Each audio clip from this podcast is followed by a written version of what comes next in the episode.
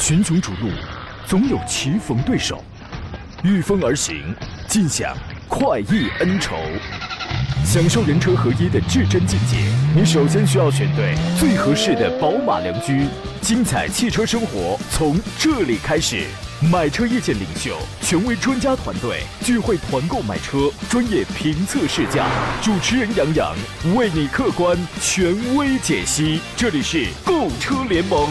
节目刚一开始，有朋友说惊喜啊，周末不是没你的节目吗？杨仔，还有人说是也说是惊喜，你确定这个不是惊吓呀？周末也是有我节目的啊，只不过我按照这个自己能偷偷的能休一天的这个小原则啊，我能休息一天。但咱们这个节目是一周七天全都是直播的啊，欢迎各位在礼拜天的上午准时收听山东交通广播的购车联盟节目，我是杨洋，在济南问候全山东的朋友啊。今天呢，山东全省多地啊都有着不同程度的降雨天气，济南已经开始了。反正我早上出门上班的时候呢，那个时候感觉仿佛不是很大，但是气温下降确实是很明显啊。我今天依然是穿了短袖，穿了大裤衩来上的班啊，是吧？但是已经明显觉得啊，突然找到了一丝秋意浓的感觉啊！从从现在开始啊，也许您就得在车上准备一件外套了啊。尤其各位，今天如果你有出门计划的朋友，呃，应对这个天气啊，还有温度，请做好准备。有朋友问说，这个杨哥没去成都车展吗？没有啊，因为呃这几天大家确实会关注这个成都车展比较多一些。我收到了一些邀请啊，但是最终呢，我还是决定不去了啊，因为对我来说呢，我去，然后我再回来啊，我还要这么这个核酸，那么很多东西它太麻烦了。呃，但是对于很多的新车呢，其实我也在关注啊，去不去，反正我的心咱们都在那儿啊。今天的节目呢，咱们继续跟诸位讨论一下选车还有买车的问题。直播热线呢是零五三幺八二九二六六零六零或八二九二七零七零。您最近关注什么样的新车了？呃，或者您在本届，您对于本届这个城市展上有哪些新车是你比较关注的，都可以跟我们来互聊一下，来这个讨论一下啊。还有其他的各种网络互动的方式，您既可以在收音机里边来听我们的节目，同时呢，还可以在山东交广的微信公众号里边啊选择来收听收看我们此刻的音视频的双直播。呃，在左下方就有这个，在公众号的左下方就有这个菜单啊。另外呢，节目内外呢，您还可以关注我的短视频账号，包括微信公众号。呃，想加入到我的羊毛群呐，或者我们节目的微信群，你只你都需要通过这个来进行加入啊。要么是加入我抖音群。啊，抖音号是杨洋侃车，此刻在开直播。另外呢，要么是关注微信公众号“杨洋侃车”，给他发送进去两个字可以加入到我的车友微信群里边。咱们好几千口子人，哪个群有空，咱们全部是都是五百人的这种大群，哪个群有空，我把你拉到哪一个群里边来，来认识更多的朋友啊，好吧？回听绿色版无广告节目呢，您可以在喜马拉雅搜索“杨洋侃车”也是可以的啊。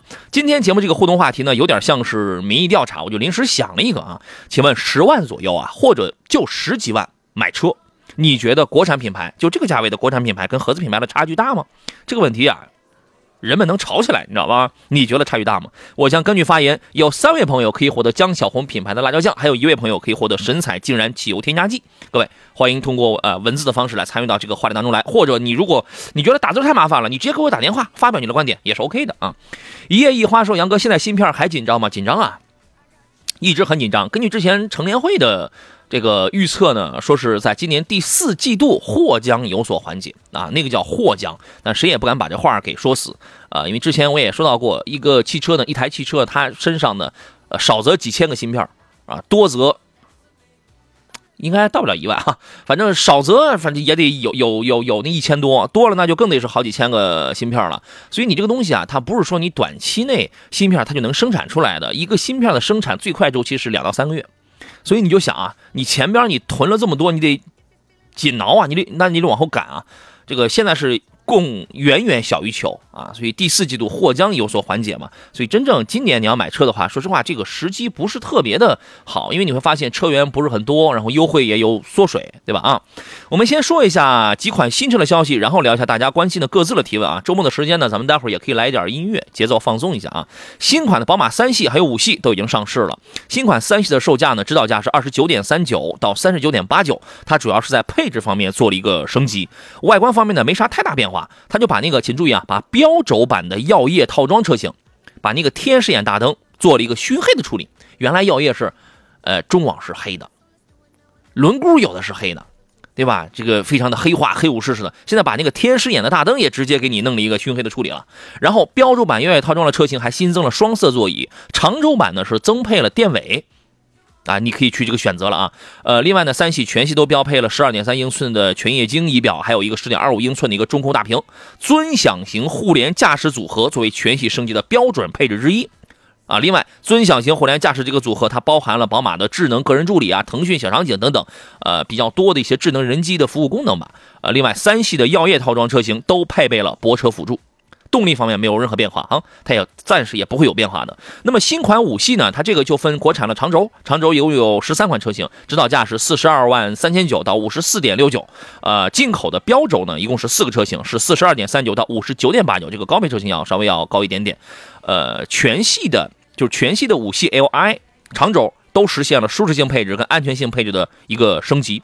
另外呢，五系的一个插电混合动力版本车型是新增了一个颜色，新增了双色内饰氛围，还有新款的轮圈，啊，主要就是在这些变化上，好吧。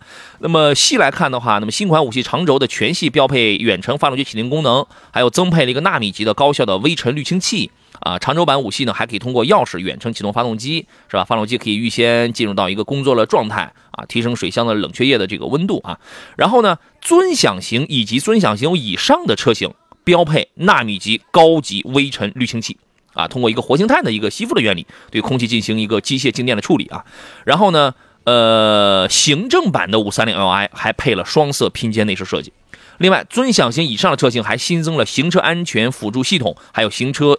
记录仪，这个都是标配的啊，各位您可以自己去看它的这个安全辅助系统啊，我我不知道这个算一个 Pro 啊，应呃这个应该是算一个 Pro，因为它包含什么呃变道时候的盲区来车啊，预警前后碰撞，识别限速，还有这个提醒预警车道偏离啊。它应该算是一个 Pro 的这么一个功能了，也当然也是带这个紧急制动跟主动行跟这个主动巡航的啊。那么插电混的五三五 LE 的豪华套装是增配了一个全新的尊享的轮圈，先锋版 M 运动套呢是提供双色的内饰设计，动其他动力方面也是没有任何的变化，好吧？这个您就自个儿去看一看。喜欢三系、喜欢五系的朋友啊，您可以关注一下。呃，人间理想问说这个君威跟速腾哪个跑高速稳？都很稳，都很稳，定位不太一样啊。因为现在高速就让你最高就跑到一百二。你飞不起来，在一百二的这种情况下，如果不是横风特别大，或者旁边有大车经过的话，这个车你正常行驶起来都很稳。但君威呢，因为它是个中级车，本身这个底盘车身重量要更宽厚，要更大一些，所以你想象当中你会觉得，哎，这个车也是很稳，是吧？这个稳与不稳啊，它有的时候它不完全取决于车车型的这个重量跟这个尺寸，它不完全，因为什么呢？很多的车型它很笨。车虽然很大，但它没有很优秀的空气导流学，啊，你当那个横风穿过这个车辆底盘的时候啊，你就你就觉得，尤其跑快了，你感觉这个车它飘，它有点上浮，或者它它有点这个左右晃，空气导流学做的不好，绝对是影响这个车高速行驶稳定性的一个非常重要的一个一个一个原因。啊，它是这样的，所以所以这两个车你不能单纯从级别上、从车身重量上去判断谁跑的比较稳，反正都都不错，都在你在规定的时速内跑起来都不错啊。君威是个中级车，速腾是个紧凑级车，级别不一样啊。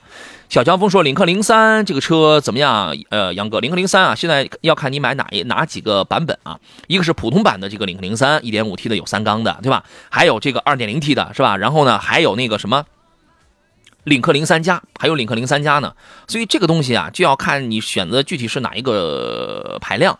领克零三加呢，那个车呢非常的激进，呃，绝对是个玩具啊，这个，但是但是非常棒，非常棒，呃，适时四驱，意大利 ITD 的刹车系统，碳纤维，是吧？三百多这个三百多三三百五十牛米。五秒多不到六秒破百哇！那个车那个还有那个声浪太棒了。你如果是普通入门级的话，你买一个三缸的一个领克，然后你去感受一下，懂不懂啊？噪音大不大？不要老活在这个网上。我跟你讲，很多网上的人连车都没见过，天天在那捧个键盘，噼里啪啦噼里啪啦，有的还是水军啊，有这个有的还是僵尸号，噼里啪啦噼里啪啦，不行，逢逢三不买，怎么样？是吧？您自个儿去开一开，去这个试一试就可以了啊。呃，人家理想问，君威 1.5T 跟速腾 1.4T 该怎么来选呢？选君威啊。选君威啊，瘦子骆驼比马大呀！你那你是选机头紧凑级速腾的机头，还是选这个一个中级车君威的凤尾？那个君威你要买的话，裸车应该在十四万左右了，十四万多，对吧？你看你十四万多，你当然能买到一个中配的很好配置的速腾，但它级别可能它是在那儿，这个就看你对这个车的级别啊，这个你的需求度啊。如果你需要一个，因为你在别人的眼里，你一个速腾。它的级别上，它这个定位上，它就是比不了君威，对吧？但是你买一个紧凑级君威的话，它可能功能配置上它会要好一些，它起码要比一个标配的君威要好一些，自个儿定，自个儿定啊。呃，叶一花说：“杨哥，沃尔沃叉叉 T 四零值得买吗？可以。呃，如果这前提是这个家里边呢，如果不是只靠这一台车的话，不是这一台车的话，好吧，一点五 T 君威会很高吗？哎呀，我的天哪！现在啊，不要一谈别克就觉得这个油耗特别的高。你正常你能跑几个？一点五 T 配一个九 AT，正常市区油耗九升油左右，九升油左右，这个油耗高吗？对吧？而且你一年你能跑多少公里啊？自个儿去看一下，好吧？”呃，另外呢，在因为呃那个成都车展已经提前已经开始了。实际上，虽然说是今天二十九号才是第一天媒体日啊，但是我也我也讲过，成都车展呢，它跟北京、上海、广州不一样，它是带有这个卖车的这个性质的啊，搞得跟地方车展，只不过就跟这个地方车展能大一点吧。呃，所以说呢，很多的新车呢，它都会抢先发布。呃，二十八号昨天的时候呢，吉利就正式，咱们说一下吉利跟长安啊，吉利就正式发布了大家等候很久的那个第四代的全新代帝豪。正式上市了，一共有四个配置，怎么样？不贵吧？你我我我之前我是不是在节目当中说这个车出来之后，可它应该就是个六到十万的价格啊？结果它的这个它的这个高配的车型比咱们预测了还便宜呢，因为它的定位呢，它的定位是这样的啊，第四代的帝豪 S 的定位比老版的帝豪高，但是要比帝豪的 GL 低，这是它的定位。因为他要靠这个车去走量，一旦要靠这个车去走量的话，他就不会把定价定了很高，啊，这个是明白的事儿。所以它的这个售价区间是六九九到八八九，六九九到八八九啊，顶配还没到十万呢，是吧？呃，六九九是一个关键，它还它还不是六九九，它刚一上市，它就有一个好友优享价，便宜了四千块钱，就相当于是六五九到八四九，六五九那个是一个一点五升手动的，其他的。呃，那仨、那仨、那三个配置全部都是 CVT 的，都是自动挡的。这个价格我觉得真的是，我个人觉得非常亲民，非常亲民了啊！如果您觉得啊这个价格还是贵的话，那你就等等优惠啊。这个车是出自 BMA 这个平台架构，然后长得吧就跟那个小号的星锐似的，就跟小号星锐似的。整体的设计风格跟老一代的帝豪完完全不一样。老一代帝豪走的是那种顾家呀。呃，中庸的那种设计风格吧，但是这个直接就是很年轻、很时尚，而且细节方面的，给你直瀑式的中网，黑色的品牌 logo，车虽小啊，但是也给你来点时尚，来点这个运动的感觉，而且侧面有一个叫天际贯穿腰线，从前头直接贯穿到车尾，它串联起来，我觉得从侧面来看，它显得有性格、有棱有角，而且这样的腰线会显得那个车头往往下走。车头下压，车尾上翘，这种感觉就给人一种运动低趴的，就是那种攻击性。就是从视觉效果上啊，呃，也用贯穿式的这个尾灯。然后内饰方面呢，呃，虽然比较的简约吧啊，但是呢，据官方说，它的内饰材料方面，光软性材料覆盖率超过百分之八十五，这个你可以去验证一下。两块大屏幕，配置也不错啊，而且后排地板是纯平的，你感受一下。刚才说到这个四代帝豪，它的这个后排中央的地板它是纯平的。啊，所以说这个东西啊，就是当你后排你坐三个人的话，它还是要呃兼顾一些舒适性的。一点五的这个动力呢，确实就是满足一个正常代步家用。你不要想它有多么的激进啊，呃，就是入门嘛。假如说这是你人生的第一部啊，或者第二部车的话，六万多到六万四到八万四是吧？就在这么一个售价区间啊。这个车帝豪这个品牌呢，上市已经十二年了，在国内已经什么时间？应该去年还是是应该是去年就超过三百万台了，这个销量光这。一个家族光这一个子品牌就超过三百万，今年应该到三百二十五万了，应该到三百二十五万了。所以说呢，这个车一直就是老百姓呃也是比较喜欢的。如今出第四代是走年轻路线了，各位你可以关注一下啊。还有朋友问的是这个什么三二五跟新款的 C 呀？三二五跟新款的 C 呢？如果是我的话呀，呃，因为我是这样的啊，新款的 C 呢，我是不会对它的那种所谓的豪华度很感冒的啊，它很漂亮，对吧？门把手上也有镀铬。啊，然后那个空调出风口也有也有镀铬，又是连又是连屏，啊，又是上百款氛围灯，它很漂亮，啊，这个就看你这个关注什么东西了。如果你是一个年轻人的话，哎，你非常注重，你是一个颜值控的话，你就那你就搞一个 C 是吧？你就不要追求它有什么高的性价比啊，呃，基本上现在在三十到四十万区间还在用如此之小的小排量的。什么一点三 T、一点五 T 的，就这种事儿，也就奔驰家里边了，对吧？但是人颜值很漂亮，很有那种豪华感，是吧？你如你如果是个年轻的小姑娘、小伙子，你很追求这种东西的话，那你就你那你可以考虑。那么新款的 C 呢，也刚刚发布，也在成都车展上也刚刚发布了。你可以用一点点小小的时间啊，你先把你心头的那个小火苗、那个种草，你先把它摁下去。你先让那些先买的人，你先问问他们的，先看看他们的口碑反应怎么样，是不是还有原来的那个 C 级的那些个国产之后的老毛病。原来毛病挺多的，如果没有的话，OK 啊，那你直接出手就好了。三二五这个知根知底儿是吧？内饰没那么豪华，它走的是简约的那种时尚路线。但是这个车好开呀，它好开呀。它虽然取消了两根后桥的防倾杆，但没问这个没问题。作为一款家用的一个车里边，它依然属于是很好开的那一种。好吧，我觉得这个你可以，你你可以再琢磨琢磨，不要那么的着急啊。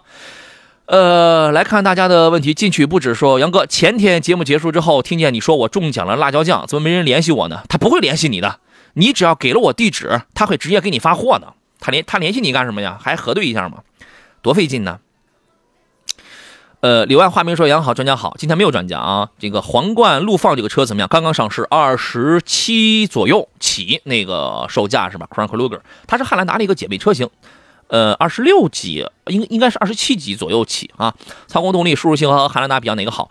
呃，Crown Kluger 这个车我还没有我呃我还没有见到啊，所以我现在我没法去告诉你这个舒适性。跟动力，动力两者应该是一，它它是一致的，都是第四代的 T H S 的这个混动系统。丰田这个在动力方面它是一致的，啊，然后呢，你具体呢，如果说这两个车在轮上功率这块会不会有什么差距啊？你这个我要去实测，好吧？但是目前来讲，皇冠呢，就是这皇冠跟汉兰达呀，俩人说猫有猫道，狗有狗道，各有各的招这个没有什么贬义啊，它各有各的招汉兰达凭借的是什么？凭借的是这么多年一贯延续下来的这个口碑，包括在市场上的这种热度。你看现在还在加价呢，还得加两三万呢，对吧？皇冠它它得靠什么呢？它得靠给你讲故事，它得靠情怀啊！你包括在上市发布会上，他把这个前几代的皇冠轿车全给你摆出来，他得努力的给你讲故事，去唤醒你心目当中的已经沉淀下来的那种感情。而但是呢，又有一个问题。它有它有一个问题，因为现在这个皇冠陆放这个车造的非常的年轻，很明显它卖给的是年轻人啊。那么年轻人实际上对皇冠这个名字，他如果说如果说要有所认知的话，那都是从老一辈儿上传下来的。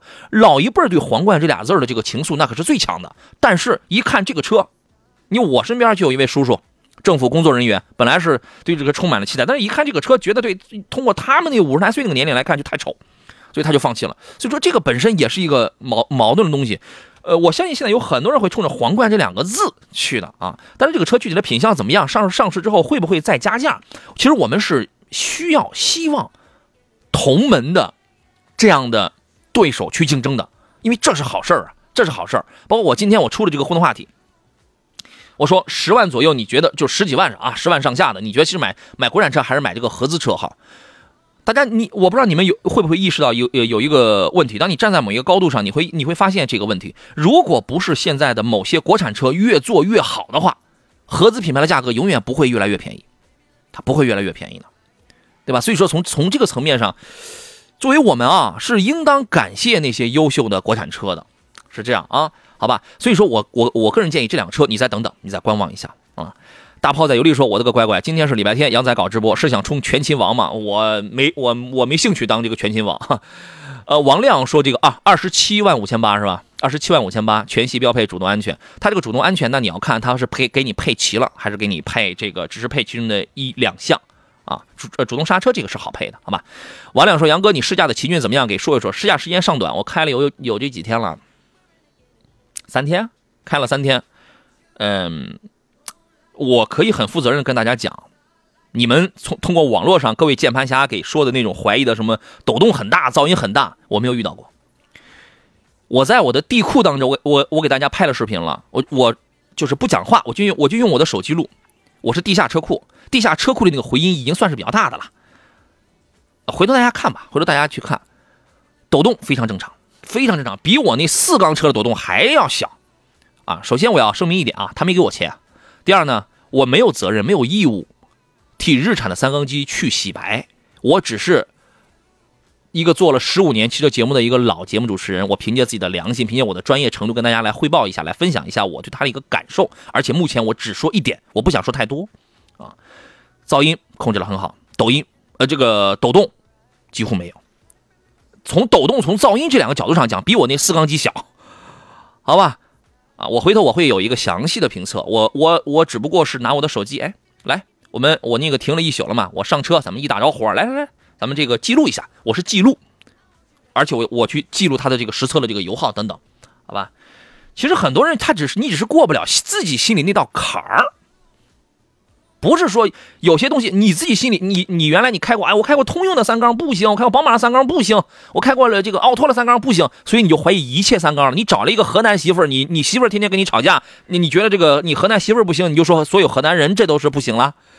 你一定要去研究他用的是什么样的技术，他用的在技术方面跟前些年他们用的那些技术有什么不一样。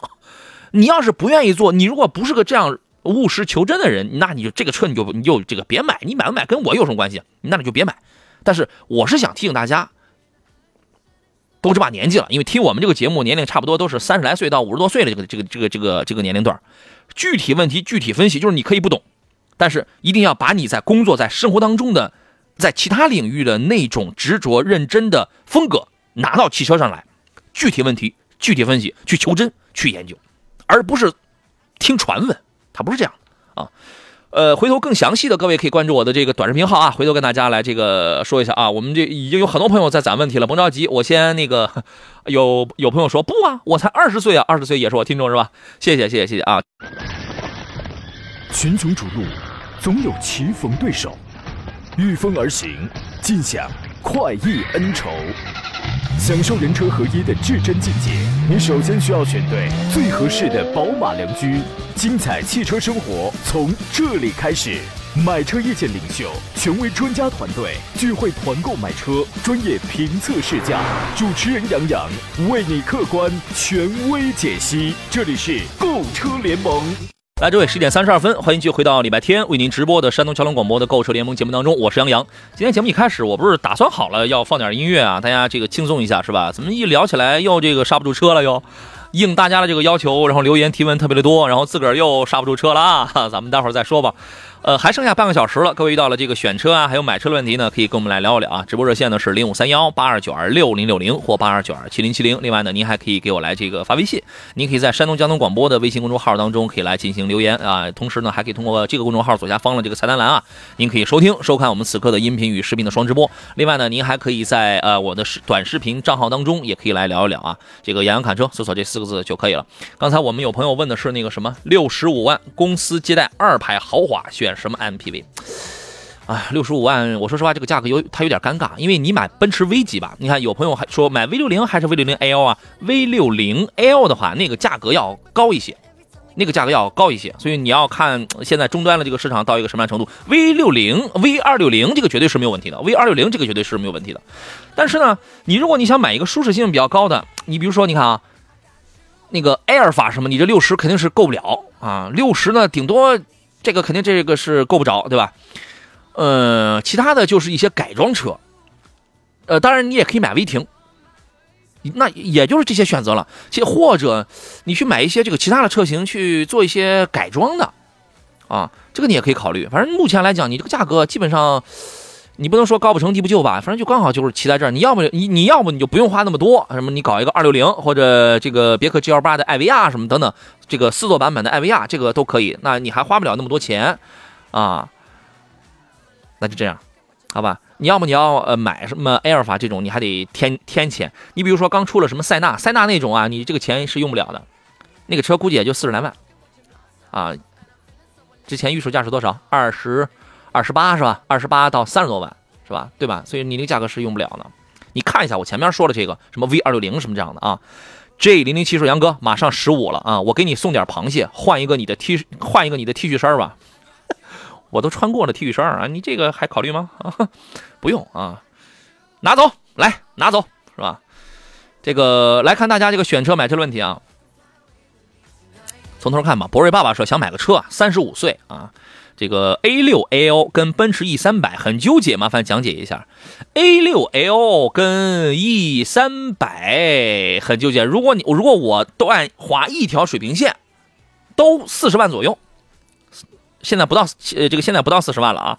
现在这个奔驰 E 的降价降了也是蛮狠的。嗯，如果就拿四十万啊，咱们来划一条线的话，反正这个东西看你怎么来挑呢。你如果真追求性价比的话，绝对是那个四五夸出的 A 六 L 性价比高。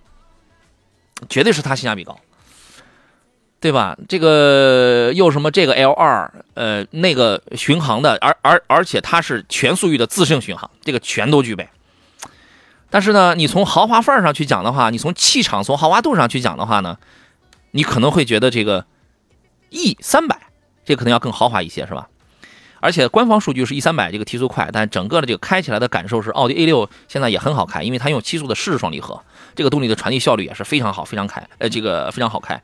可能 E 三百的话，你买的话呢，可能就是有一个好处，它带这个带这个可调悬架，但是其他方面啊，那些个配置，呃，什么这个全速域的自适应巡航啊，还有这个什么那些个呃碰撞预警啊、车道保持啊。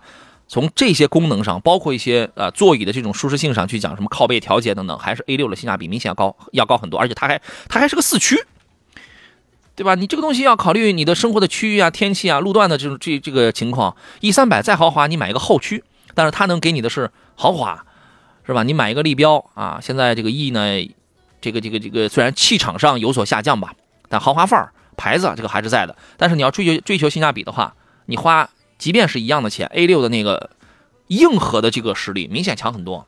如果说我的话，我肯定我是选一个性价比更高的 A 六啊。但你的这个需求是不是跟我是一样的？那你这个你就这个自个儿琢磨了啊。李军说，奔驰 E 改了外环老内饰，不要啊，就全面向 S 级靠拢嘛，全面向年轻态这个靠拢嘛。那就这样，好吧？您自个儿琢磨琢磨啊。我刚才说的是我个人的观点啊。呃，青岛科瑞说杨老师，，X 五跟 Q 七如何选择在线等？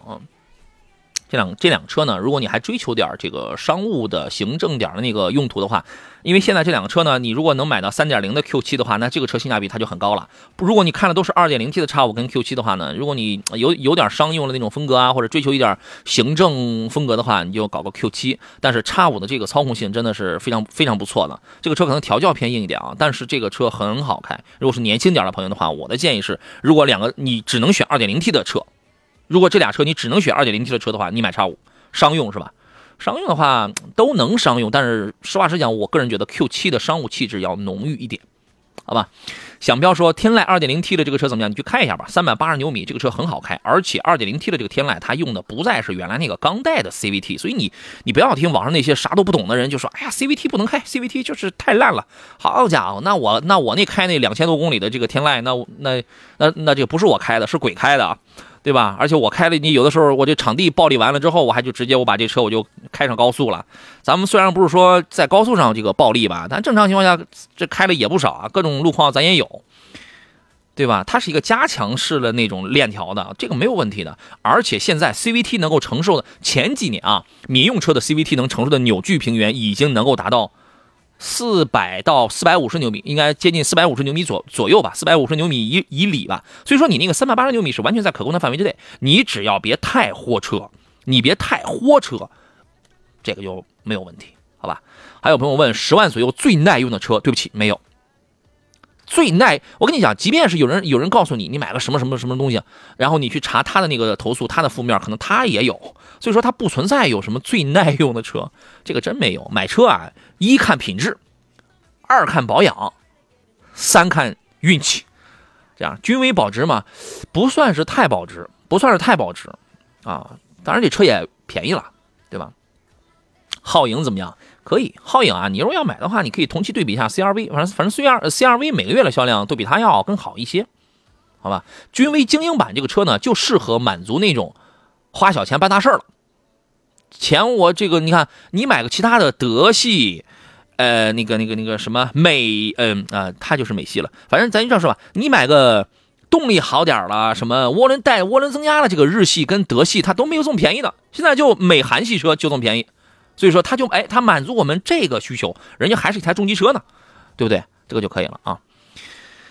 呃，命由己造说，A 六和 A 和 A 六和 A 六 L 怎么选？比较喜欢 A 六的车型，现在就买 A 六 L 啊，这个没什么好说的。呃，还有一位朋友说，老师想买一款家用车，女生开啊，上下班用，上班离家二十公里，就每天四十公里是吧？希望动力足一点，舒适性强啊，后期没大毛病，性价比高。轩逸跟朗逸选哪个会好一点？女生开是吧？女生开希望动力足点，这俩车动力呢都一般。轩逸呢，你可以搞一个1.6升 H216D 型号升级之后的这个1.6升的那个发动机，H216 型号那个。朗逸1.5的这个110马力，对吧？轩逸那个130 130几匹，啊，动力传递上，反正感觉这个轩逸开起来确实这个动力它更轻快，它更轻快，而且舒适性上它比朗逸要好一点。啊，后期这俩车呢，基本上你好好养护吧，你好好养护，它都不会有什么太大的问题。轩逸呢，之前有人投诉那个 CVT 的这个变速器啊，这个也是一个概率性的这种事情。我还是那话，好好养护它，好好爱它，好好开它啊。然后呢，朗逸呢，我觉得女士开的话，除非你买 1.4T 的，但是 1.4T 呢，它又会配一个七档的干式双离合。如果你上下班的那个路况比较拥堵的话，那么对于这个变速箱来讲，它就不太友好，它又容易出毛病。啊，如果是国道、省道这么很通顺的话，你这个你可能就会感受不大到它的那种顿挫，它是这样。如果你买1.5升的，这个就没有什么，它就比较稳啊，它就是比较保守，1.5升配一个 6AT 的嘛，对吧？反正你这俩车，你在这俩车里边挑都没啥问题，因为两个都是轩逸第一，朗逸第二啊。朗逸上个月是排到了第几、第三还是第四，被卡罗拉给那个超过了，是吧？但是这俩车总体你看今年整个上半年的销量来讲，都是很靠前的。我个人觉得，通过你的描述，轩逸还不错。你可以考虑啊，随心远航说这个啊，他的留言又被顶掉了。十万左右买国产车，因为一配置丰富，二性价比高，三一线国产车现在质量也很好，合资车也不是没毛病。四又被顶掉了，同样的价格可以买到更大的空间啊。这是参与我们今天这个互动话题是吧？OK，呃，华子说杨哥，我同学想买一辆叉一的三缸那款，他怕后期太陡，问题太多，四缸又又感觉没有性价比。宝马的那个三缸，因为它出的比较的早啊。呃，我从宝马的三缸开始呢，我就不再拒绝三缸了，因为我当时我去试驾宝马叉一的时候，我就专门挑了台那个三缸，包括后来我又开哦，后来我开我开一系的时候，我是短暂开过三缸，后来我就挑四缸了。宝马的那个三缸呢，其实还是有抖动的，因为它属于是早期产品啊，宝马跟 mini 那个其实还那个算是抖的比较厉害了啊，但是呢，它比福特跟通用的那个要强一些，因为你想那是讲那是哪一年的产品？一六年左右。一五还是一六年，一六年左右吧。对，在那个时候，你想这个汽车这个领域，你在短短这几年之内，它就已经有了一个很大的一个提高，就是而而且各个品牌的这个这个三缸的它的那种处理的方案，它是不一样的。我觉得买叉一这个车还是你最好是买四缸，你最好买四缸，因为三缸确实有人反映。我当时我开的时候，我个人确实觉得，因为啊，五系也那样，啊，反正噪音也那样。对吧？它没有什么太大的这个差别，就是上一代五系的时候。然后你最好还是买一个四缸，好吧？呃，还有朋友说昂克旗的艾维亚，昂克旗的艾维亚，哎，刚才谁问昂科威 S 的那个艾维亚来着？刚才是不是有一位朋友问了昂科威 S 的艾维亚来着？呃，昂克旗艾维亚跟福特探险者钛金版那个靠谱，都很靠谱，都很靠谱。昂克旗艾维亚多多便宜啊，这个便宜啊，对吧？然后呢，讲动力的话，你如果喜欢那种动力，直线加速快。操控性就是舒适当中还带点硬邦邦的支撑的话，你买探险者啊，探险者的这个就是使用的成本要稍微要高一点点。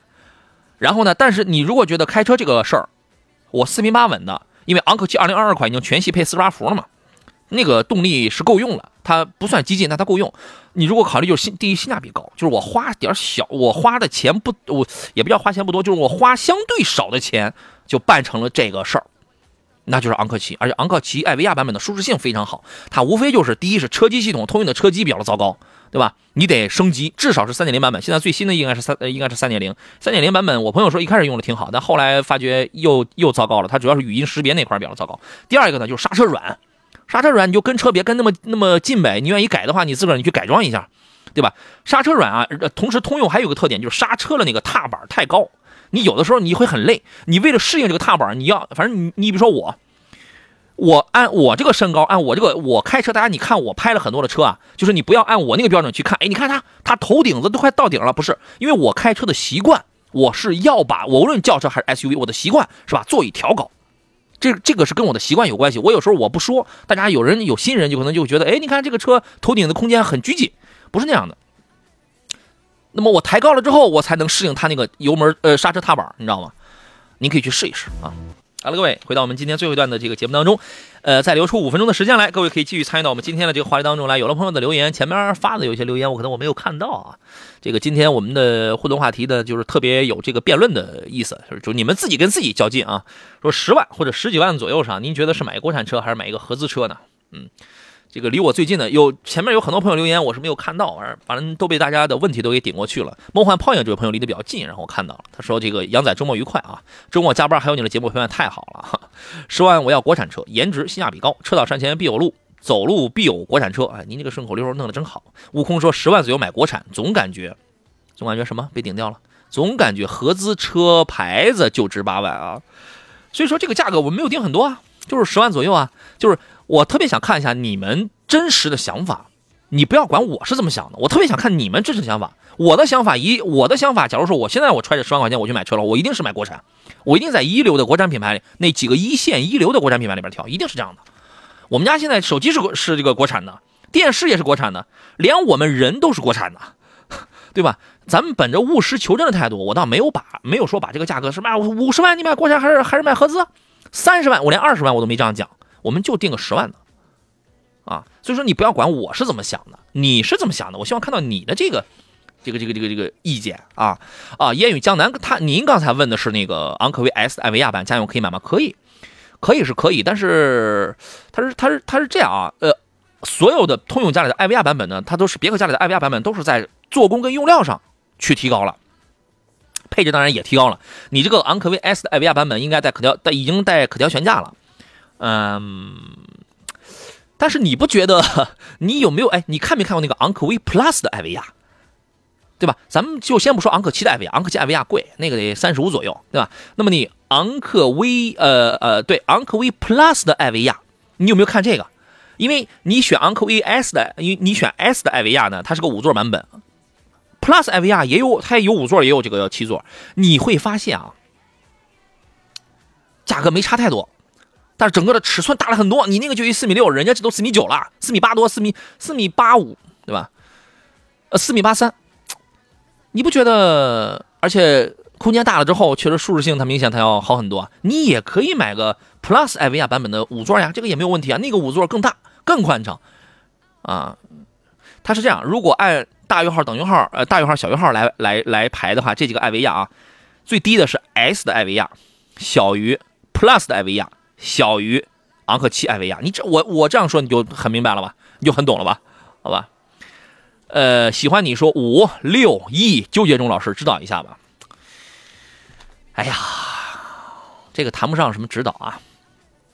我是这样考虑啊，这个新款的奔驰 E 呢，你可以观望一下，你可以观望一下。但是我个人觉得，现在新款的奔驰 E 已经不再那么豪华了，它豪华度上已经有所下降了啊。而且原来那个奔驰 E 呀，确实毛病太多了，爆胎、断避震器，就是因为你现在这个也是北京奔驰国产的奔驰 E。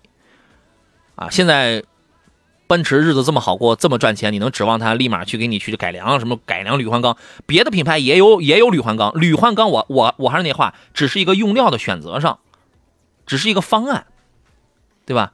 但是不是所有的铝换钢全爆胎啊，全断那个减震器啊，对不对？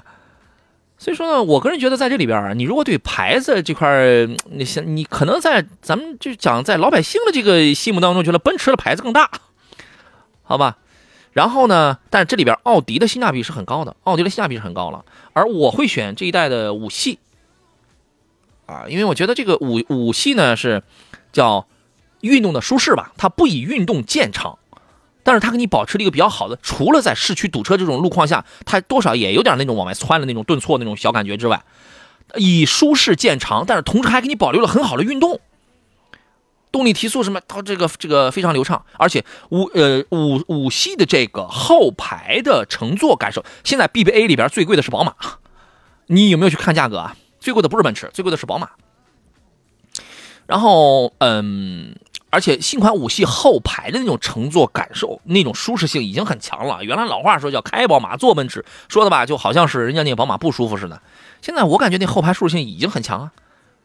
是吧？我觉得你可以去考虑一下，是吧？家用、家商两用，是吧？家商两用啊。奥迪 A，我还是那话，奥迪 A 六是这里边性价性价比最高的，性价比最高的啊。呃，有朋友问的是威霆怎么样？威霆看的是飞驰威霆那个 V 八嘛？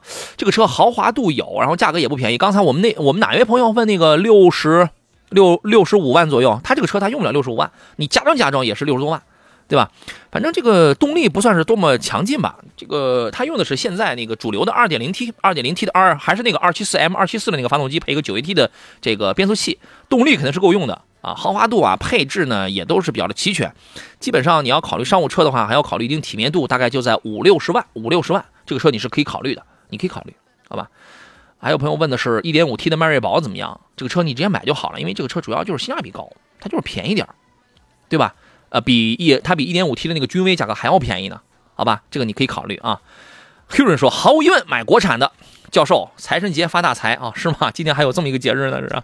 啊，祝大家都通过自己的心情，正常的、努力的、辛勤的、勤劳的劳动啊，都可以发大财啊。呃，Omless，然后说一月份买的新五系，没想到竟然是最低价，一一月份是最低价是吗？现在价格真高，庆幸早下手早享受。新 A 六那个后排真的是巨难受，朋友的 A 六我打死也不坐后边。所以说你你可以跟他，你可以比较一下啊，这个新款五系的后排真的还是蛮舒服的啊。因为现在因为今年它是这样，宝马的价格现在优惠，整个它是在缩水的，呃，芯片。宝马受芯片短缺的这个影响还是比较严重的，还是比较严重的啊。呃，来来一首歌的时间，我要来抽出今天的四位幸运听众。